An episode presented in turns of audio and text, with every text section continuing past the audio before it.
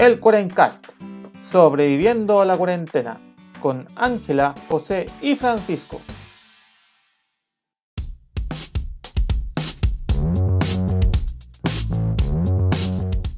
Buenos días, buenas tardes y buenas noches a todos los amiguitos del internet que nos acompañan esta nueva semana del Cuarencast.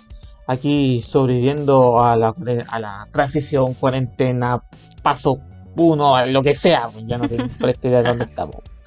Les habla José, su anfitrión de cada episodio y encerradito en casa porque todavía hay mucho circo para salir afuera.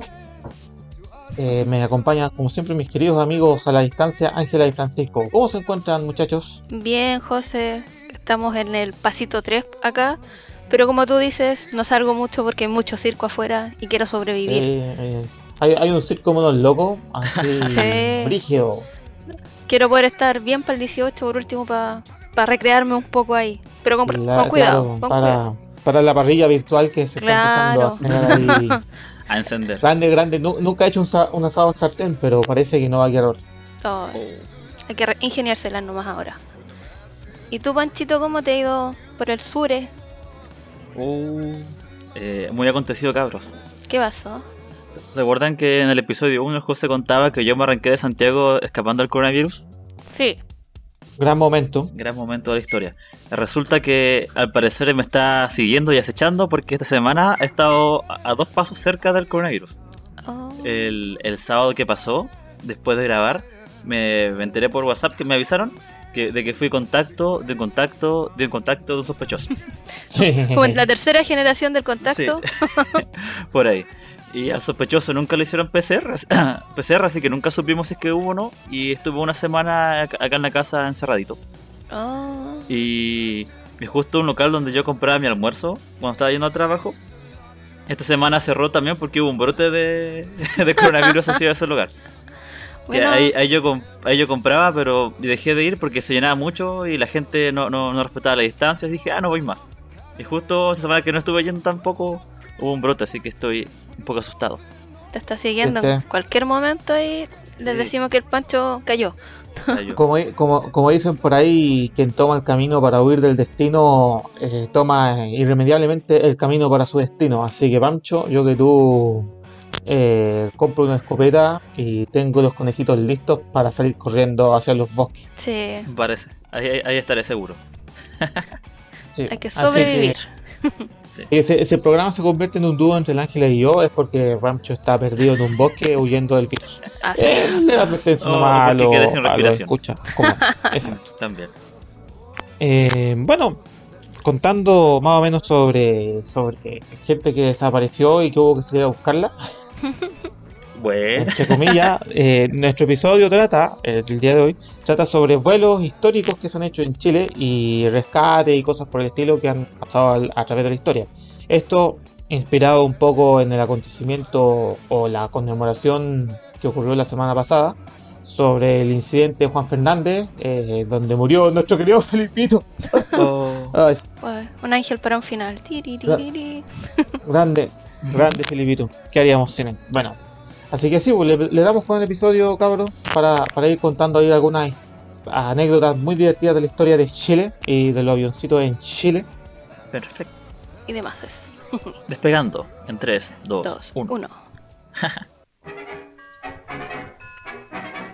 bueno, la historia más antigua que les trajimos a continuación tiene que ver con un famoso teniente que volaba acá en Chile y que es parte de la cultura popular, que todos han escuchado de él, me imagino, pues el famoso Teniente Bello. O sea, si alguien en Chile no ha escuchado la historia del Teniente Bello, puede, puede esconderse bajo un pozo y dejar que le caiga una montaña encima por pelmazo. Sí, o sea, un clásico. Sería una ironía porque esa persona estaría más perdida que el Teniente Bello. Sería una... Entiendo que quizás los migrantes recientes no, no, no, hayan escuchado la ah, historia, pero voto en chileno no, es imposible. Sí, es un clásico. Les vamos a contar un poco la, la historia. Igual cortita, cortita porque es un hecho muy puntual, o sea, él voló y se perdió.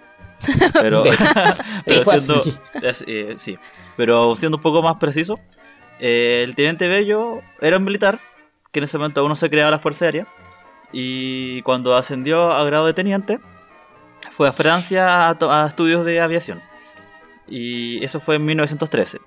Y el año siguiente, acá en Chile, iba a dar la prueba para ser piloto de guerra, es decir, poder volar aviones de guerra. Y él junto a otros compañeros tiene que dar un examen. Y el circuito era el siguiente. Tienen que partir en lo espejo, volar hasta Culitrín, que está cerca de Paine por lo que busqué. Luego Cartagena y luego de vuelta al espejo y eso en dos días.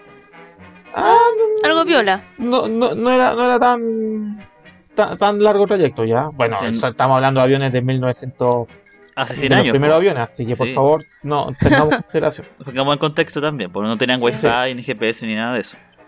Eh, y acá donde aparece un evento que, una situación que siempre digo que hay cosas en común con otros hechos. Que el primer intento fue fallido, por mala visibilidad. Clásico. Típico. Y después dijeron, qué malo puede pasar, esperó un poquito y, partimos de nuevo. Y partieron hasta Culitrin y fue Teniente El Bello y su, otro compañero eh, Ponce y tenían que ir hasta, hasta Cartagena.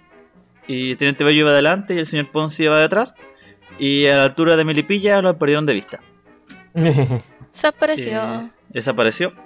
Y nunca se supo dónde cayó o si es que cayó o qué fue de él. Se piensa que pudo haber caído en el mar, en Cartagena. Hay muchos relatos de que quizás cayó en, en San Vicente de Tahuatahua. Y hay muchos mitos de que todo Chile Central pudo haber caído el Teniente Bello.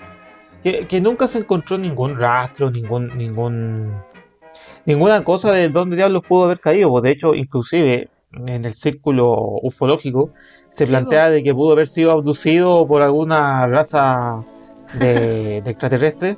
El tema que estamos hablando de todo esto antes del nacimiento de la ufología moderna, que más o menos se define por el año 47. Entonces todavía es muy... Todavía no existía, por lo menos para esa época, la noción del platillo volador.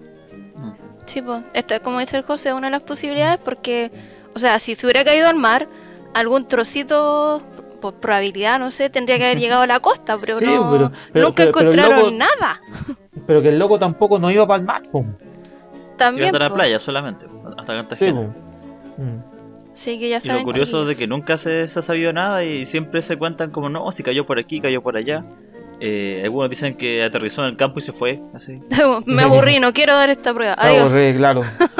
y ahí pasó la historia de la cultura popular de un dicho de alguien que se perdió y nunca fue encontrado. Y hasta el día de hoy pues, queda como en el misterio.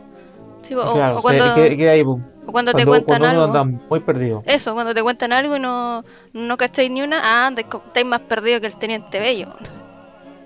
Sí, pues clasicazo.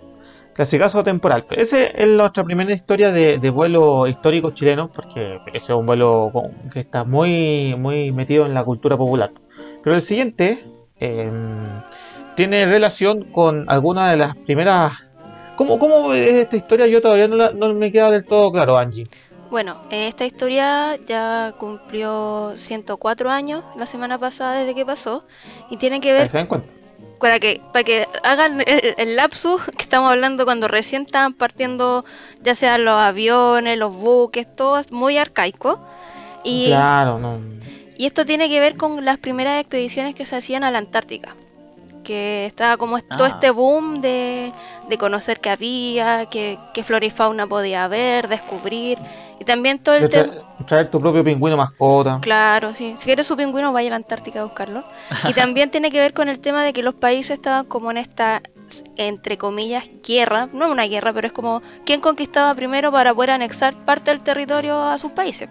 Claro, pues estaban discutiendo el terreno. De hecho, cosa que en cierto sentido todavía está actualmente se ocurre, porque todo mm, el territorio antártico chileno en realidad está disputado como por tres países al mismo tiempo. Entonces, con Argentina y Reino Unido, casi eh, la misma porción.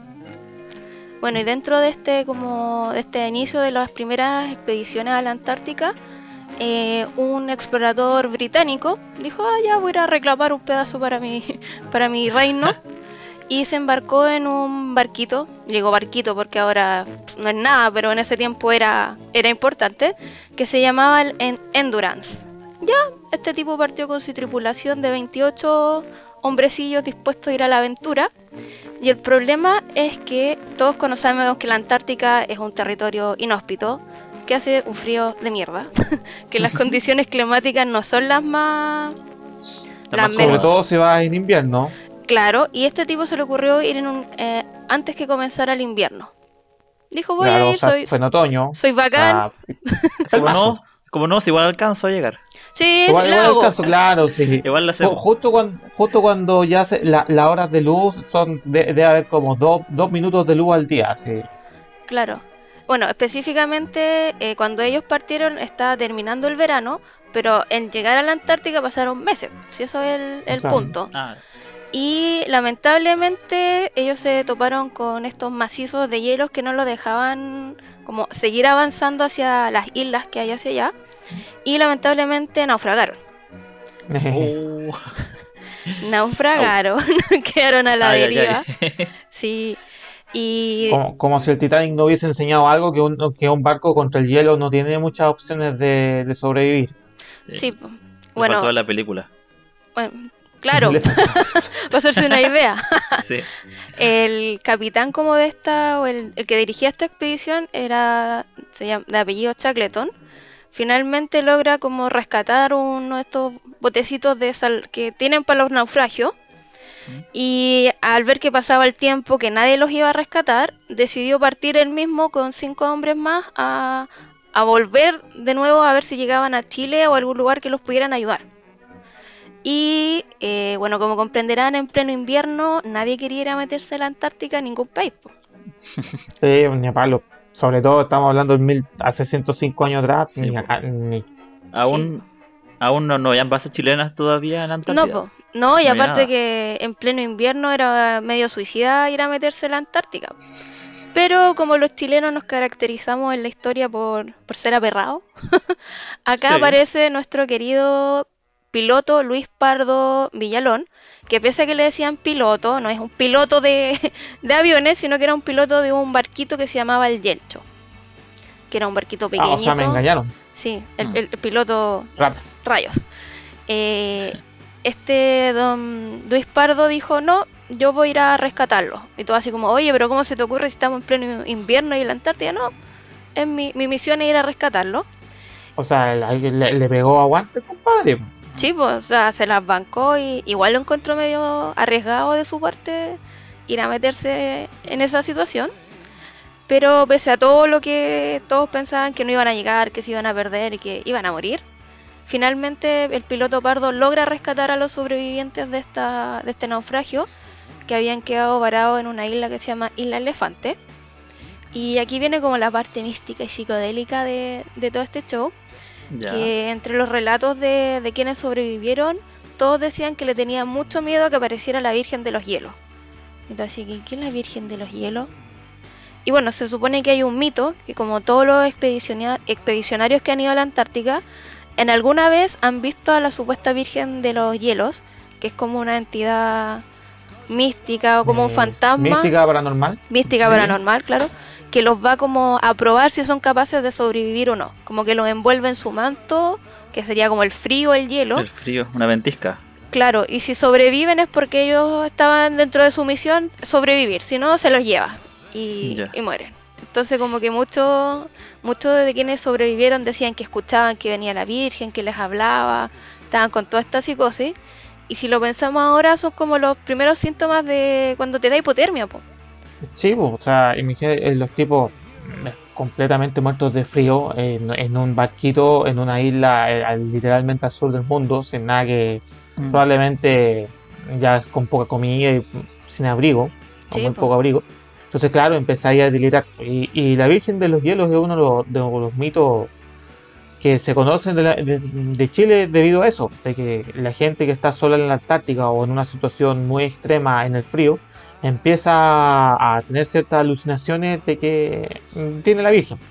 Sí, y bueno, dentro de las explicaciones que se dan, dicen que supuestamente pudo haber sido una indígena que vivió al sur extremo del país que por distintos motivos terminó en el Ártico y por eso como su forma de, darse a conocer es asustando a quienes llegan. Es como, si lo vemos es como una advertencia de que somos súper pequeños frente a toda la inmensidad de la Antártica.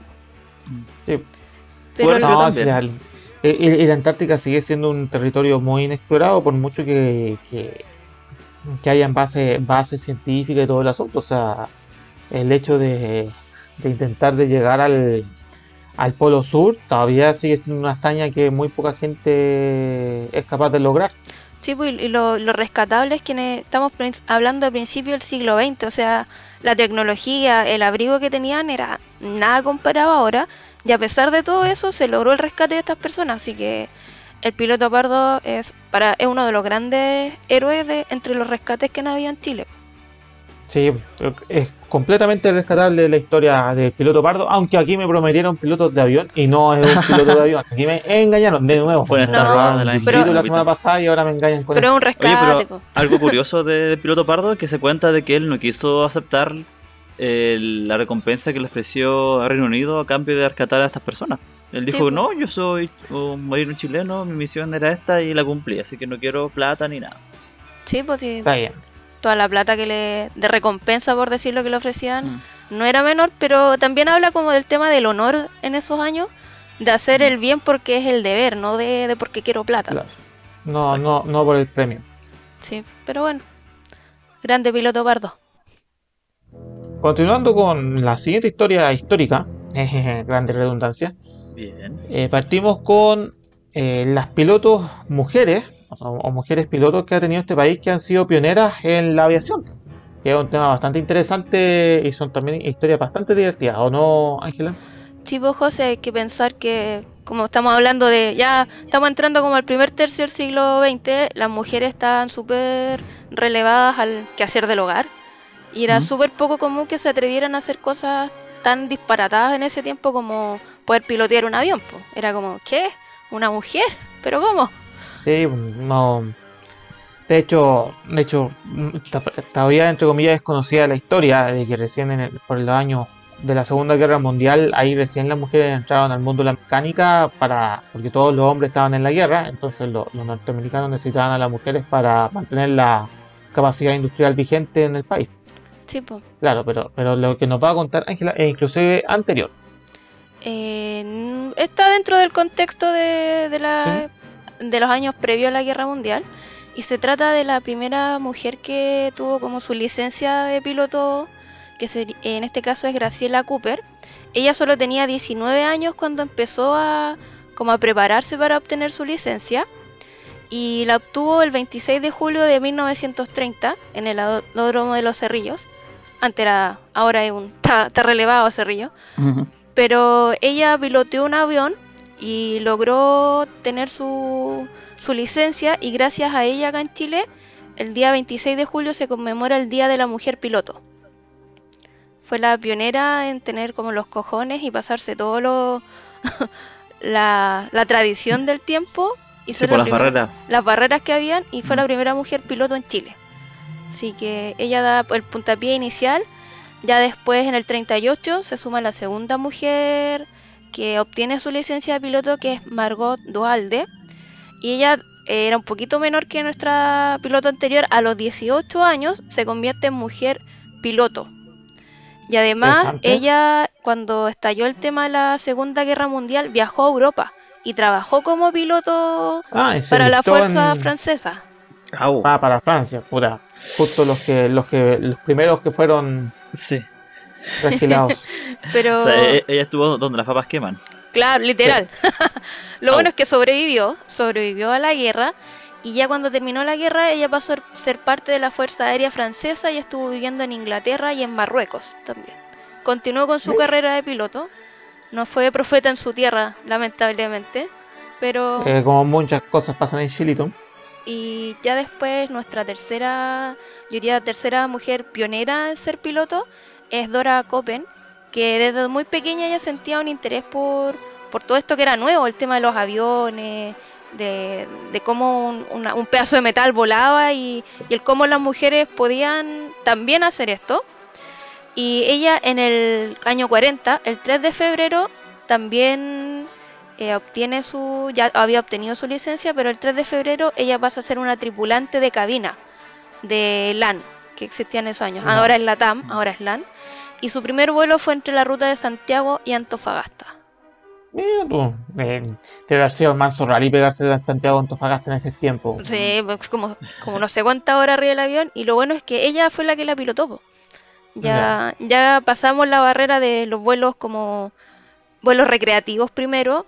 Claro, ya después vuelo recreativo, guerra. y guerra, ahora ya, pasamos al comercial. tema Un vuelo comercial.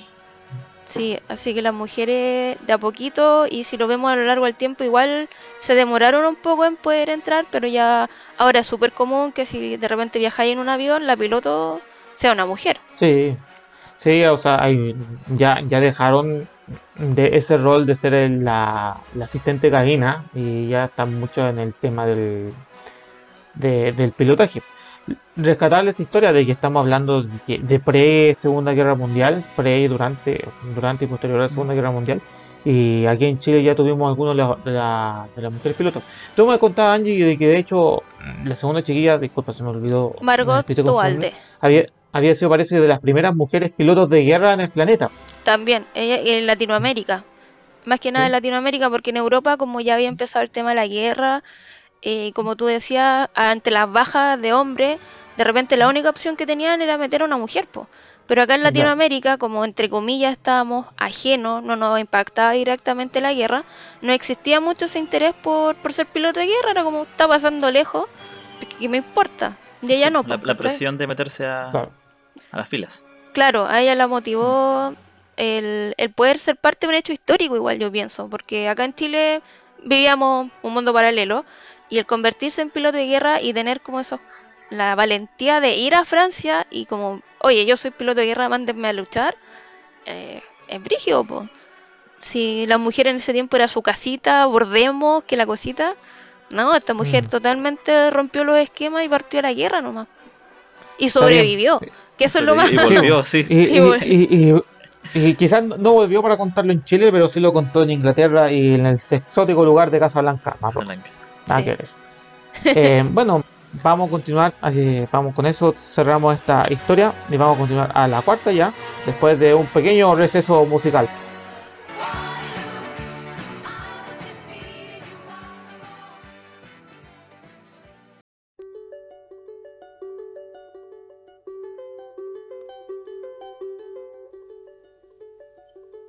Eh, la, la historia que viene a continuación se conoce como el milagro de los Andes.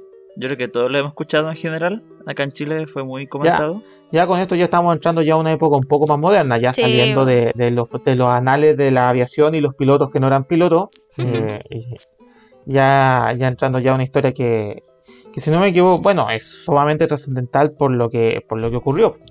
Sí, po. Así es. Y bueno, esto ya es más reciente, hace 50 años aprox.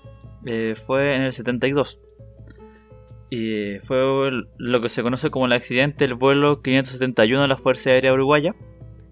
Donde un vuelo que venía desde Uruguay a acá a Santiago de Chile eh, tuvo un accidente en plena cordillera de los Andes.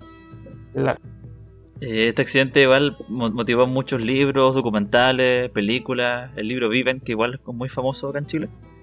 Y la historia... usted, eh, eh, que aquí viene lo interesante, que se- disculpa, te- justo te iba a interrumpir con detalles históricos, pero ahora que entras con eso, eh, me Pero quedo da- dale tú, dale tú.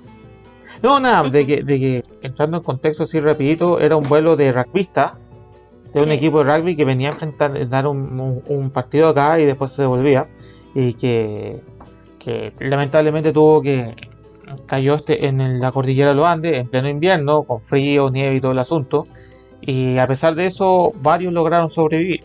Sí, eh, la, la historia más importante es cómo sobrevivieron. Sí, Y contando un poco cómo fue este accidente, que a mí me llama mucho la atención, que tiene que ver mucho con la navegación, es decir, cómo saber dónde estoy, hacia dónde me, hacia dónde me dirijo, a qué velocidad voy. Porque este vuelo partió, bueno, desde Montevideo el 12 de octubre, e hizo una escala en Mendoza por mal tiempo, también.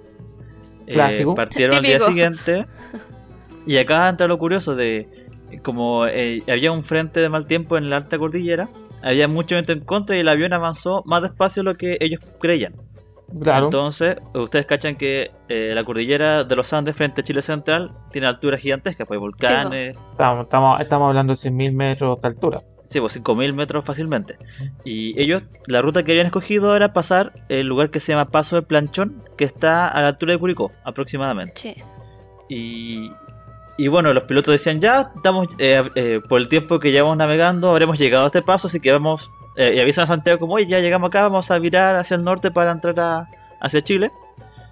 Pero en realidad no estaban ahí, pues estaban a la altura de San Fernando, donde la cordillera es mucho más alta. avanzado más lento, los compadres estaban más atrás y ahí se dio el accidente. Giraron antes de tiempo.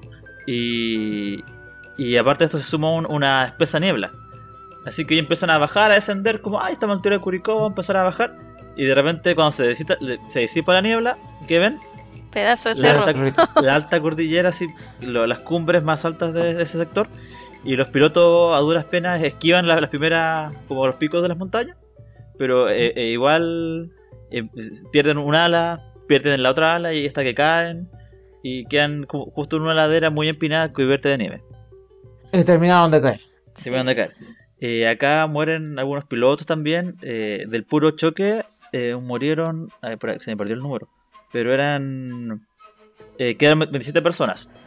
Vivas. Porque en el choque. Sí, pero porque en el choque murió gente que se desprendió parte del avión y los asientos se vieron volando.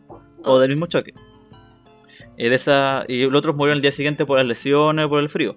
Porque como el viejo se contó, estaba en alta montaña, había nieve, había viento y temperatura entre menos 25 y menos 42 grados Celsius. Algo piola. Algo piola.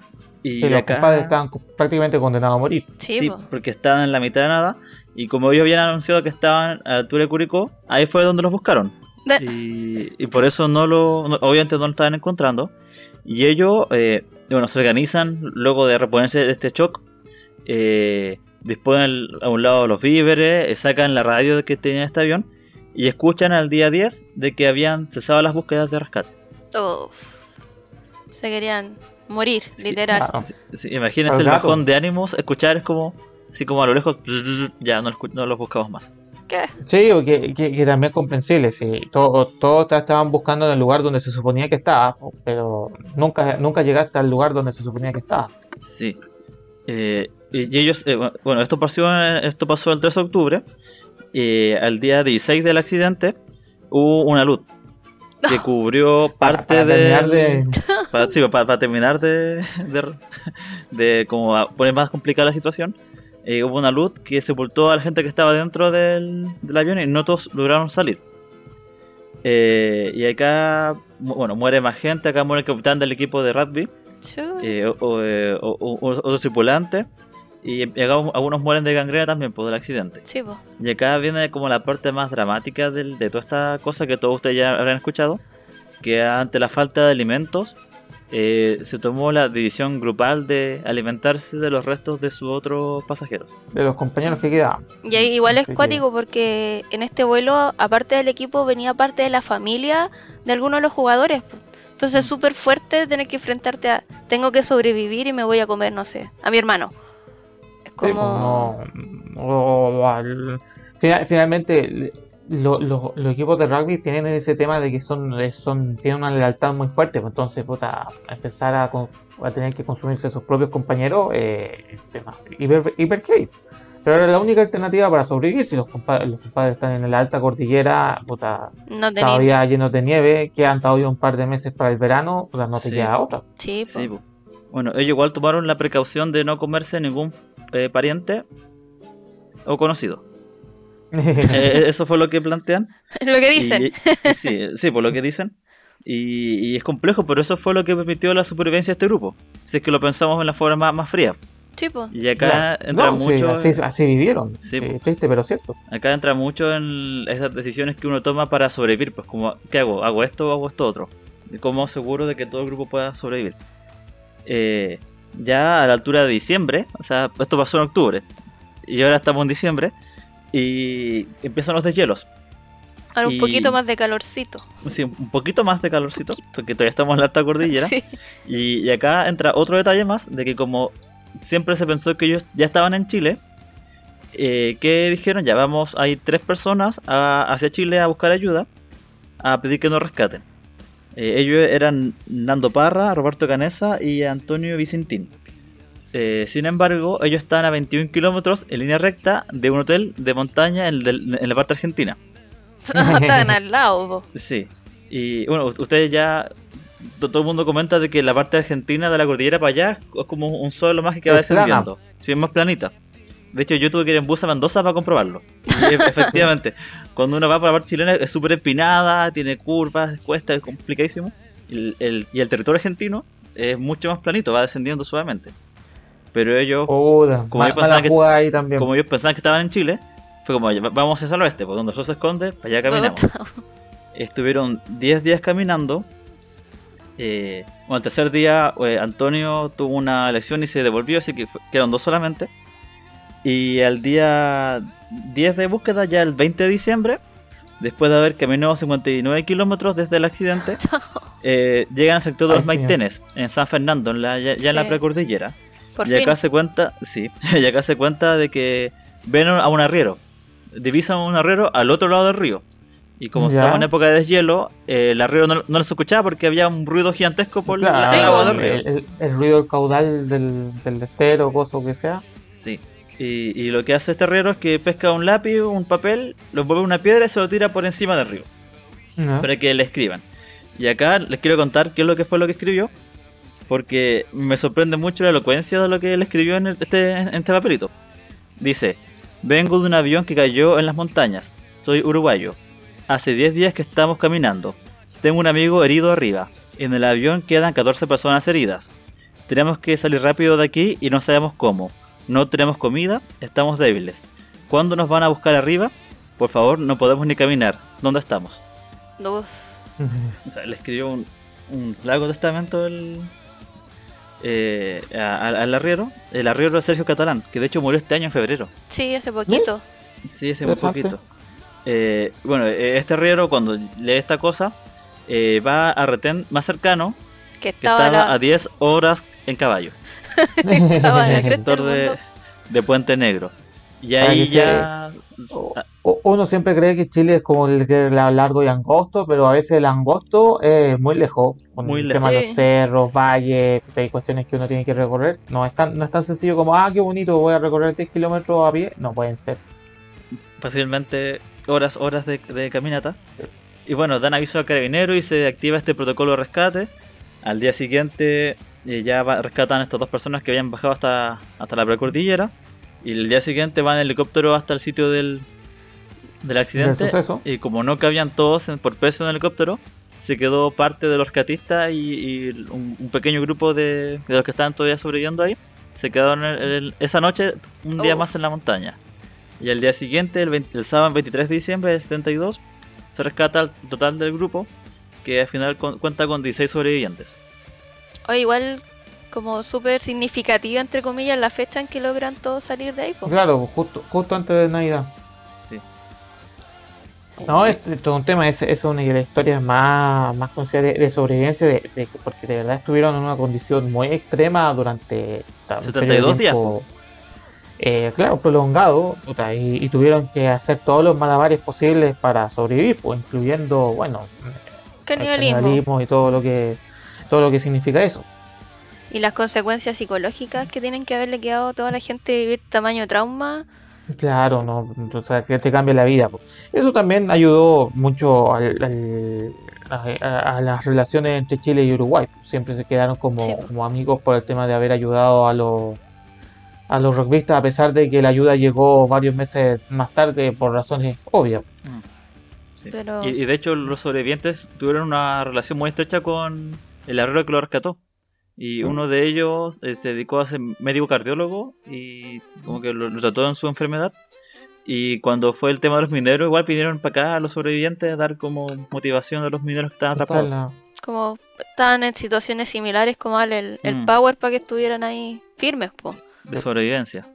Creo, y lo otro que algunos de estos sobrevivientes como que se han dedicado, que todavía están, vivos la mayoría, como hacer charlas motivacionales, de cómo, cómo salir adelante ante la adversidad, como entregarles las herramientas desde lo acuático que les tocó vivir, pues, o sea...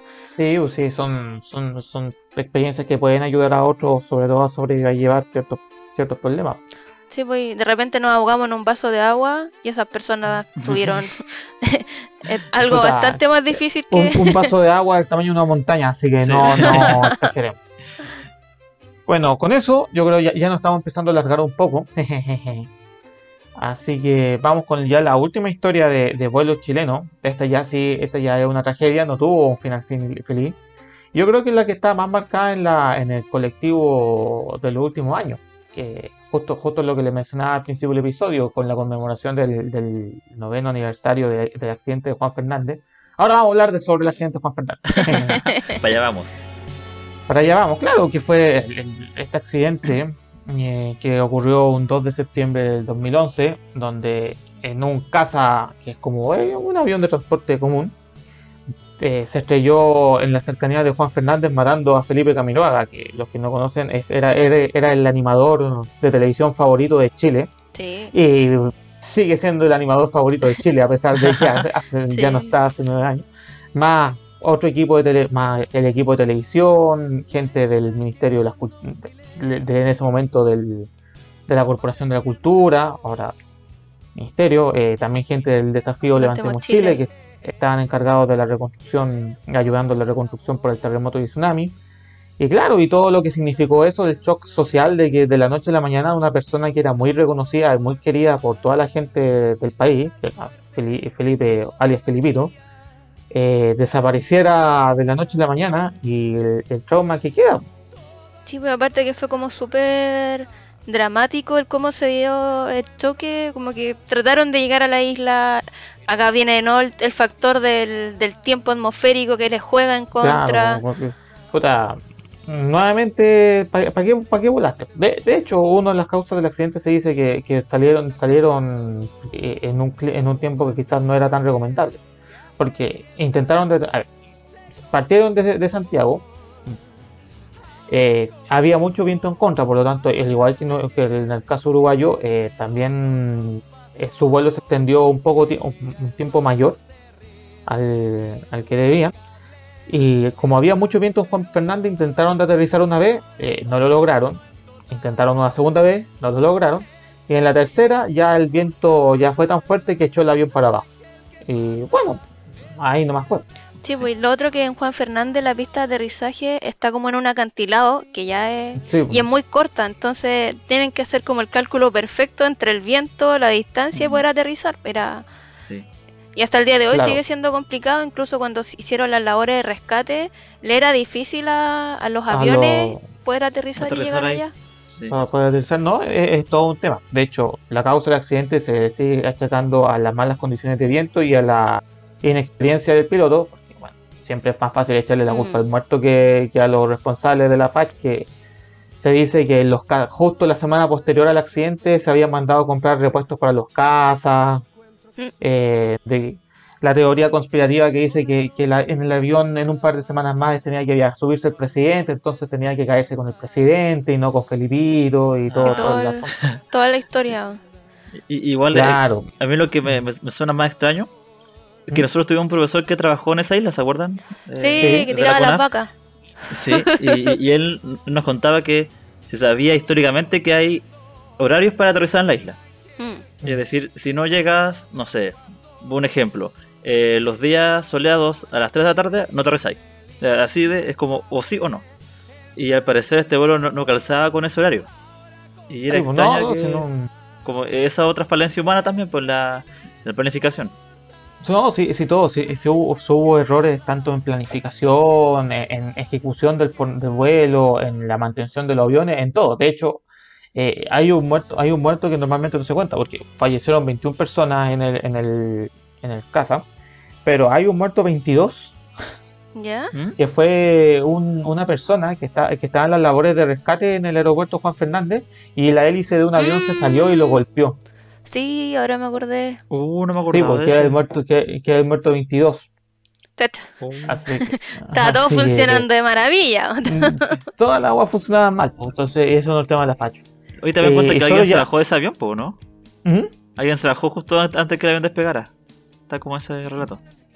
Sí, también está el relato de que hay gente, hay gente que no se subió. Es todo un tema porque ese vuelo quedó en la cultura popular a tal nivel de que, yo creo conozco muy, muy, muy poca gente que no se acuerde de lo que estaba haciendo cuando le avisaron que el avión se había caído. Sí.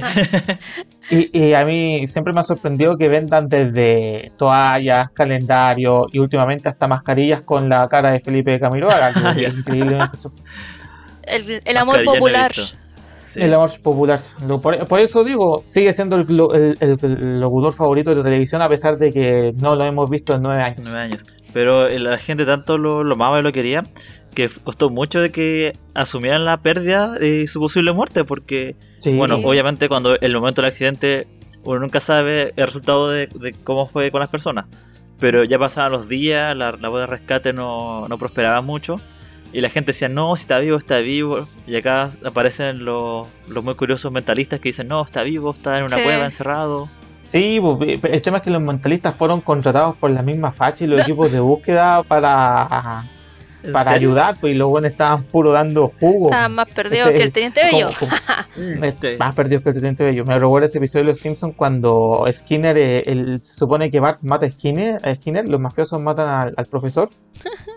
y llegan una mentalista para ayudarlo en la búsqueda de Skinner y dice puras payasadas y están literalmente con, con, con, Skinner atrapado al lado y dice no, si Skinner está en un, con un oso, una buena que no, igual... Así que no, no lleven mentalistas a labores de búsqueda, por favor, no, normalmente no, no colaboran. No, no, no, no siempre tienen resultados positivos. Igual lo que me llama la atención es lo que dice el Pancho, como esta, querer, esta negación de asumir que estaban por lo menos Filipito estaba muerto porque ya pasados los días y empezaron a encontrar, eh, aunque suene duro, partes de estas personas. Porque fue, se estrellaron contra de hecho, Lo que, dicen, lo, que dicen que el accidente ocurrió más o menos tipo 6 de la tarde, 5, 5 de la tarde, entre 5 y 6 de la tarde, hora local Juan Fernández, y a los minutos los pescadores ya estaban buscando gente. Sí, Y dicen que en la noche ya habían encontrado los primeros restos, entonces la gente en Juan Fernández sabía que de ahí nadie había salido vivo pero aquí en el continente, todos creyendo de que aquí alguien podía haberse salvado. Y, los mentalistas no ayudaban mucho al respecto. Tampoco, porque siempre se, eh, siempre se dice que un choque contra el agua a gran velocidad es como estrellarse contra el pavimento. Eh, sí, bueno, concreto. desintegrarse, lamentablemente. y eso también es lo fome que hubo gente que creo que no encontraron al final que o se encontraron pedacitos de la persona y con eso la familia tuvo que hacer todo el ritual de, asumir la muerte y hubo gente que lisa y llanamente nunca apareció. Sí. Así que eso, con, esa historia ya, después de la historia inspiradora del, milagro de los Andes, nos mm. cerramos con el accidente del Casa. Eh, todavía, se todavía hay algunas causas judiciales sobre, sobre búsqueda responsable para, para los la familia, el claro responsable siempre va a ser la falla, porque, por la poca mantención y todo el cuento. Eh, y nos quedamos con el recuerdo de que siempre podrá conseguir una toalla de Felipe Camiroaga si sale caminando por la calle. Siempre disponible. Eh, no, sé para qué, no sé para qué quiera una toalla, inclusive mascarillas hoy en día. Y, y, con la pregunta si efectivamente, con la teoría de conspiración favorita de la gente en ese tiempo era si, si, el avión efectivamente era para era para Piñera o si efectivamente alguien quería matar a, a Camiroaga por haberse interpuesto en la construcción de una emblemática termoeléctrica. Oh. Pero esas son historias que contaremos otro día. Otro día. Eh, con eso vamos a ir cerrando este episodio. Se nos alargó un poquito. Yo, ah, yo solo quiero cerrar, por lo menos mi parte, con una declaración bastante osada. Oh. ¿De qué? ¿Te casas? ¿De qué? No, no es más ridículo y estúpido. ¿Qué pasó? Eh, oh. Lo que pasa es que ya durante esta semana, eh, si que la pandemia lo permite, va a partir la Liga Nacional de Fútbol Americano en Gringolandia. Y todos los años hago mi osada predicción sobre quiénes va a llegar al Supertazón, en el cual siempre le achunto a un finalista. Ah, muy bien. Muy, bien. Apostaré más a eso. Lo anotaré. Eh, este, claro, hace un par de años dije que los Rams iban a llegar al Supertazón y llegaron los Rams. El año pasado dije que, los jefes de Kansas City llegaban, eh, llegaron ellos. Sí, pero siempre, siempre pierdo cuando solo es un, un finalista de los. y, o sea, tú le este al, segundo lugar, podemos decir. Mm. No, no necesariamente. los Kansas ganó el año pasado. Ah, eh, o sea, este año. Eh, este año, después de un periodo de reflexión muy largo, eh, me la juego con que los cuervos de Baltimore, eh, comandados por Lamarcito Jackson, que ha dado puro jugo en playoff, este año se redime, y va a jugar eh, el Super Tazón contra los halcones marinos de Seattle. Sí. Mm, Baltimore puede, puede venirse, pero los halcones marinos de Seattle, eso ahí me ha puesto osada. Yo creo que. No, no sé cómo me va a ir este año. Vamos a ver. Lo voy a anotar igual por si hay apuesta. En una de esas, gracias a ti, puedo ganar algo. Algo bueno en la bandera. En una de esas. sí, yo creo que Baltimore sí está entre los favoritos. Los Seattle eh, es un underdog. Nunca se sabe. Pero tú dices que ellos dan una sorpresa. Sí, sí, yo creo que se puede dar esa sorpresa. Si no, pueden irse con los clásicos, eh, New Orleans, este año Tampa está fuerte, y ese tipo, Dallas también, los vaqueros. Así, con eso yo ya cierro. Si ustedes quieren decir algo, eh, antes de seguir alargando el show. Lo de siempre, po.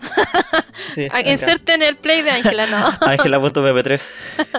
no, eh, bueno, lo que se... ¿Mm? que nos sigamos cuidando. Si bien es cierto, ya varias partes han pasado a distintos pasos de este confinamiento. Hay otras que están, están yéndose para atrás. Así que hay que cuidarse harto. Si queremos poder disfrutar el 18 con nuestros cercanos, hay que mantener la, distancia, todas las cosas. Y ánimo, que ya de a poquito va saliendo el sol y aunque suene cliché, entre todos estamos saliendo adelante de este coronavirus. Claro. Así que sí, eh, con eso ya vamos cerrando el programa. Eh, nos recuerden que nos pueden seguir por, eh, por redes sociales, Facebook, Twitter e Instagram, buscando Cuarencast sobreviviendo aquí a la, cuarentena y a todo el cuento. Y el próximo, la próxima semana lo esperamos ya con nuestro episodio sobre cómo hacer un asado al sartén, porque a mucha gente no le va a quedar otro. Me parece muy bien. Hasta entonces, chiquillos. Hasta entonces, cabros, pásenlo bien, cuídense, usen mascarilla y todo eso. Chao, chao. Chao. Chao, chao.